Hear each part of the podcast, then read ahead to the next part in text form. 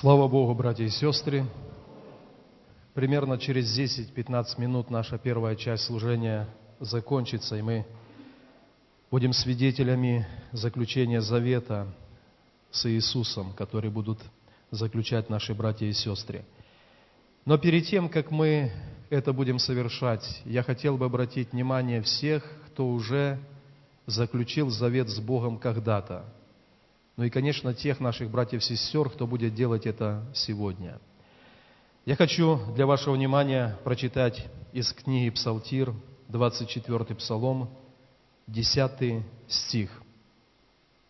24 Псалом, 10 стих. Пожалуйста, давайте послушаем. «Все пути Господни, милость и истина к хранящим завет Его и откровения Его». Все Божьи пути для людей, которые ходят в страхе Господнем, которые чтут Господа, все Его пути – это милость и истина. Я хочу, дорогие братья и сестры,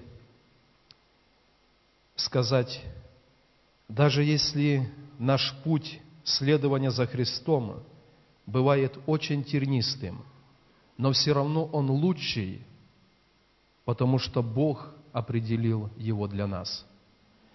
Когда-то Бог сказал Аврааму, поднимись из дома отца твоего, от родства твоего, и иди в землю, которую я укажу тебе. И написано, этот человек, доверяя Богу, встал, взял свою семью, и написано, пошел в землю, которую не знал – и вот это послушание сердца Авраама Богу, оно было очень приятно для Господа. И мы знаем, что через его послушание Бог благословил его, и Бог благословил всех его потомков. Это был нелегкий путь, это был путь, который был связан с каким-то риском по-человечески. Но Бог сказал, и человек послушал – и на этом пути Авраам встретил милость и истину, потому что он хранил завет с Богом. Можно вспомнить потомка или одного из сыновей Иакова, Иосифа. Его жизненный путь был очень тернистым. Он был продан родными братьями в рабство. Он был незаконно осужден по причине клеветы и долгие годы находился в темнице. Но глубоко в сердце он положил такое решение ходить в жизни путями Божьими. И мы знаем, как Бог его превознес.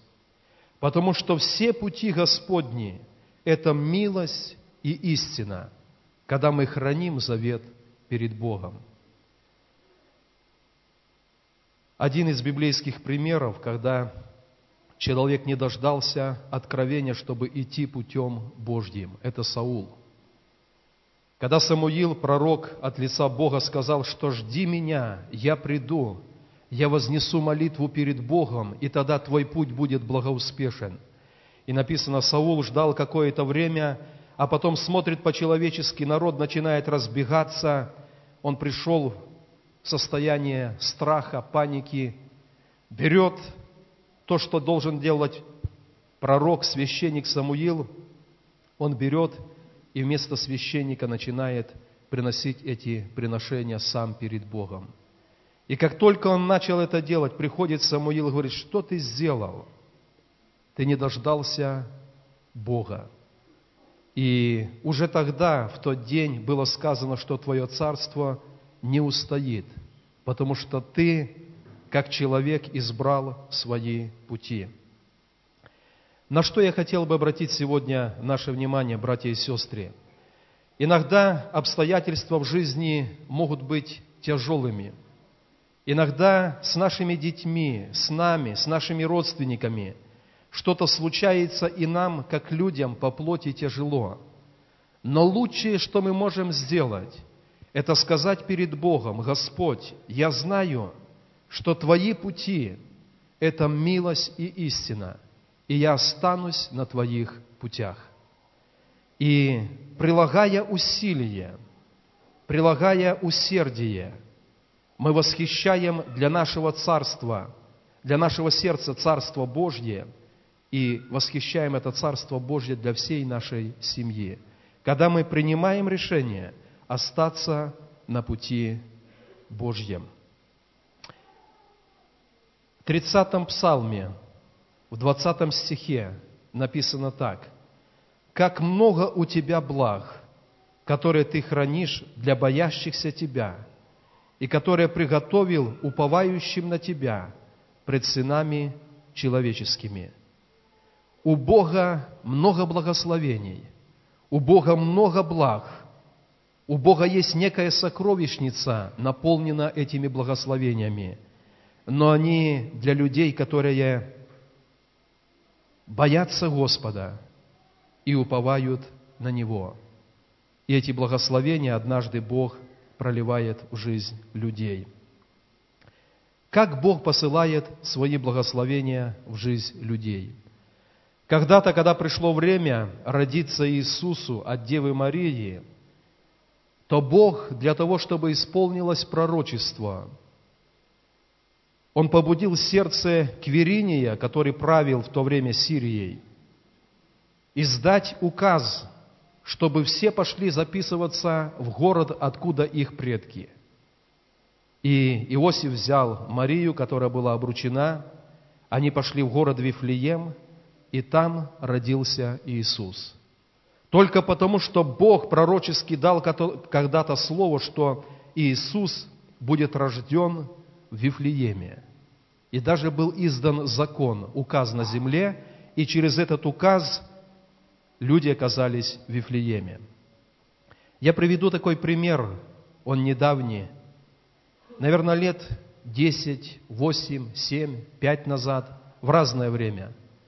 В нашей стране, учитывая демографическую обстановку, президент, правительство издали указ, что многодетные семьи – они могут получить жилье за 50%, кто-то за 25%, а кто-то бесплатно.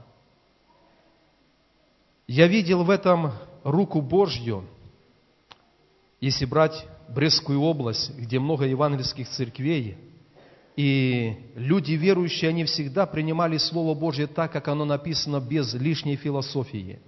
Слово Божье говорит, что вот наследие от Господа дети – и дети – это благословение от Бога. И, как правило, в верующих семьях, когда этому не препятствовала какая-то болезнь, рождались дети, рождались много детей. И Бог, написано, имеет для боящихся Его многие блага. В семьях, где было пятеро и больше детей, люди получили в дар от государства, согласно этому указу, бесплатное жилье. Были семьи, которые получили по две квартиры. И с одной стороны, это указ государства, с другой стороны, Бог всегда заботится о боящихся Его. И я хотел бы еще еще раз сегодня для всех нас, кто уже в завете с Богом, кто будет вступать в этот завет сегодня, напомнить, все пути Господни – это милость и истина к хранящим Его завет и Его откровения. Бывают такие моменты, когда человек был в Доме Божьем, Церкви Христовой. Бог восстановил его как личность, Бог возвратил здоровье. Бог дал ему возможность иметь семью, иметь детей. И на каком-то этапе потерявший этот страх перед Богом, человек вновь возвращается и касается греха. Он думает, что он может всего лишь